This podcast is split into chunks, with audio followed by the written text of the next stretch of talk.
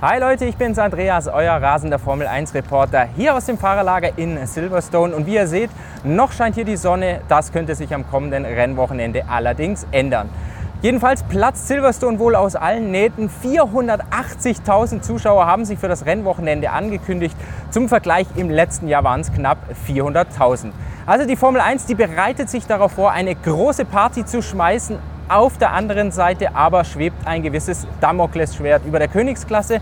Und zwar gibt es hier die Furcht vor Protesten, und zwar vor Klimaprotesten. Wir hatten es im letzten Jahr schon mal, da haben sich zur Formationsrunde fünf Klimaaktivisten über die Fangzäune geschlichen, waren dann schon auf der Rennstrecke. Also die Nummer war damals schon ganz gefährlich. Jetzt ist die große Frage, droht der Formel 1 eine Wiederholung? Droht der Formel 1 wieder ein Klimaprotest hier in Silverstone. Und die Macher der Königsklasse, die können das jedenfalls nicht ausschließen. Sie verweisen zum Beispiel darauf, auf das Tennisturnier in Wimbledon. Da gab es ja jetzt auch Proteste von Aktivisten. Sie verweisen darauf, dass es Proteste gab bei Rugby-Spielen, bei Fußballspielen, also bei allerhand Sportevents.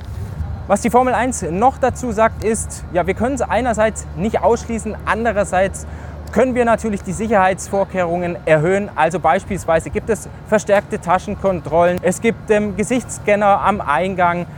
Ähm, die Formel 1 hat mehr Marshals beauftragt, jetzt hier in Silverstone. Lewis Hamilton, der hat verraten, es sind so ungefähr 100 mehr, die für die Streckensicherheit verantwortlich sind. Also da tut man schon eine ganze Reihe. Was man zum Beispiel auch von Seiten der Formel 1 macht, ist, falls es tatsächlich Leute über die Streckenabsperrung schaffen sollten bei einem Protest, falls sie sich festkleben wollen, hat die Formel 1 Vorkehrungen getroffen. Also man würde die relativ schnell die Hände von der, vom Asphalt lösen. Es gibt natürlich ein Sicherheitsprotokoll, falls es in der ersten, der zweiten, der dritten Runde, wann auch immer passiert. Und die Fahrer, die werden von der FIA diesbezüglich noch instruiert. Die Fahrer, die sind ein gutes Stichwort.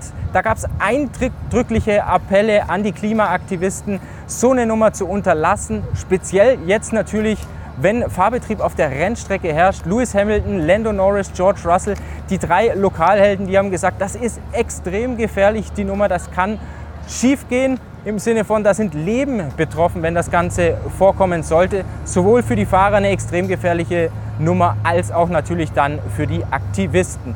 Lando Norris, der hat dazu noch gesagt, bitte, bitte, bitte macht das nicht auf der Rennstrecke, weil es eben so gefährlich ist.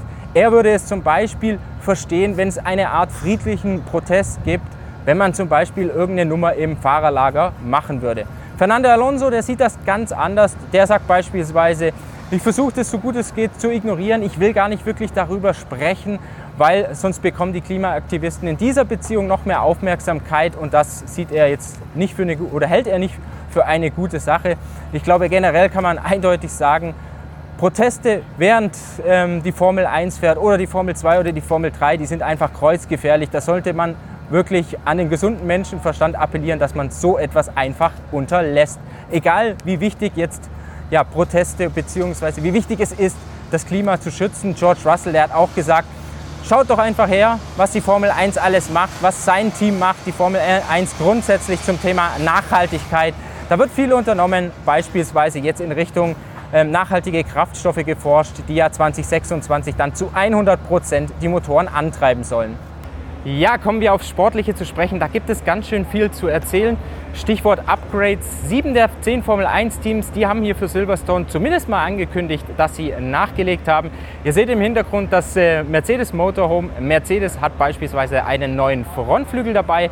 Alpine hat ebenfalls am vordersten Bauteil eines Formel 1 Autos, also am Frontflügel, nachgelegt. Aston Martin ähm, hat gesagt, dass man einiges hier in petto hat für Silverstone. Alpha Tauri hat ein größeres Upgrade aufgelegt. Bei Alfa Romeo, da hört man davon, dass ein neuer Unterboden hier in Silverstone eingesetzt werden soll, der vor allem die Probleme in den schnellen Kurven kurieren soll. Bei Haas spricht man davon, dass es Modifikationen für die Bremsbelüftungen gibt. Und dann habe ich noch McLaren vergessen. Bei McLaren gibt es neue Flügel für die Highspeed-Strecke in Silverstone. Ja, zuletzt in Spielberg, da war Red Bull, da war Max Verstappen wieder haushoch überlegen. Er feiert jetzt hier zusammen mit dem Team, mit seinem Red Bull-Team, seinen 150. Grand Prix. Und wenn man jetzt mal auf die Statistik der letzten 14 Monate schaut, da hat Max Verstappen 21 Grand Prix-Siege gefeiert. 42 hat er insgesamt, also in den letzten 14 Monaten eine riesige Erfolgsserie für ihn. Da hat er also äh, die Hälfte seiner Grand Prix gewonnen und natürlich ist auch er jetzt hier für Silverstone der haushohe Favorit. Sein Teamkollege Sergio Perez sagt, die Rennstrecke, die sollte uns sehr, sehr gut legen, weil es hier viele, viele schnelle Kurven gibt und das ist das ideale Beuteschema für den Red Bull RB19. Also da kann man vielleicht wieder davon ausgehen, dass es Prügel für die Konkurrenz gibt, zumal Silverstone noch auf die Reifen geht und der Red Bull, das wisst ihr, ist mitunter oder eigentlich das reifenschonendste Auto im Feld, über die Distanz unglaublich gut im Long Run. Und was der Red Bull auch noch kann, es ist ein Effizienzmonster und Effizienz ist hier in Silverstone gefragt, weil man will einerseits viel, viel Abtrieb haben für die Highspeed-Kurven, andererseits für die vielen Vollgaspassagen, rund 80 Prozent ähm, der Runde stehen die Fahrer ja hier voll auf dem Stempel. Da will man natürlich möglichst wenig Luftwiderstand haben und da ist Red Bull auch top aufgestellt. Ja, die Verfolger, die haben sich in den letzten Wochen abgewechselt. In Barcelona war Mercedes der erste Red Bull-Verfolger, in Kanada war es Aston Martin und jetzt zuletzt in Spielberg wäre es Ferrari.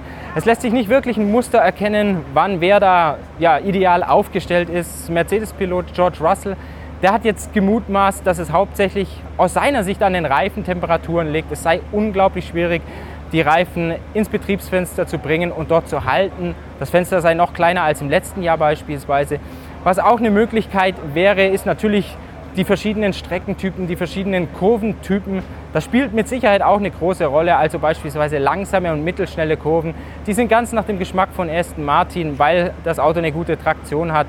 Die schnelleren Ecken, die sind voll nach dem Geschmack von Mercedes. Deshalb geht man davon aus, dass die hier in Silverstone gut aufgestellt sind. Bei Ferrari da sind es auch eher die langsamen Ecken, wo man sich wohler fühlt. Charles Leclerc, der sagt beispielsweise Silverstone wird wahrscheinlich unsere Schwächen offenlegen, weil es hier viele Highspeed-Passagen gibt. Auf der anderen Seite wird Silverstone natürlich die große Bewährungsprobe für Ferrari. Erst hier wird man tatsächlich sehen, inwiefern die Upgrades, die man in den letzten Wochen gebracht hat, die man teilweise ja auch vorgezogen hat, inwiefern die einschlagen. Fernando Alonso, der hat noch gesagt zu Aston Martin, für sie sei es unglaublich schwer, eine echte Vorhersage zu treffen. Was bei Aston Martin so ein Grunddefizit ist, das ist der Topspeed, das ist der DRS-Effekt. Das Auto ist nicht wirklich effizient, jetzt gerade im Vergleich zum Red Bull. Und da versucht Aston Martin eben mit ein paar Upgrades nachzubessern. Das DRS steht da speziell im Fokus, in den letzten Wochen bereits, in den nächsten Wochen dann auch. Also Aston Martin will an dieser Front nachlegen. So, ich nehme euch mal mit auf eine Runde hier durchs Fahrerlager in Silverstone und weil ich wie ihr hier gerade seht, an Pirelli vorbei laufe. Wir müssen über die Reifen sprechen und zwar gibt es hier ab dem Grand Prix von England neue Reifen. Pirelli hat bei der Konstruktion nachgebessert. Das hat den Hintergrund, dass die Autos einfach jetzt schon viel, viel mehr Abtrieb haben, als es Pirelli prognostizieren konnte anhand der Daten, die man bekommen hat. Jetzt werden die Reifen hier verstärkt und George Russell, der hat ein ganz interessantes Detail dazu gesagt. Die Reifen werden nämlich um 1,1 Kilogramm schwerer, was natürlich ja, schon ein Happen ist und generell werden die Teams ja hier an den Trainings darauf achten müssen, inwiefern sich diese neuen Konstruktionen auswirken. Pirelli sagt, die sollten sie eigentlich nicht wirklich. Auf der anderen Seite hat man schon ein paar Ingenieure gehört, die sagen, speziell die Vorderachse wird gestärkt. Also Autos, die ein starkes Heck haben, sollten prinzipiell ein bisschen bevorteilt werden. Ja, wir müssen noch über die Rennstrecke an sich sprechen. 5,891 Kilometer Highspeed. Ähm, Silverstone ist einfach ja, eine Granatenrennstrecke, wie ich finde. Die Reifen werden extrem belastet, speziell der linke Vorderreifen in sieben Kurven malträtiert.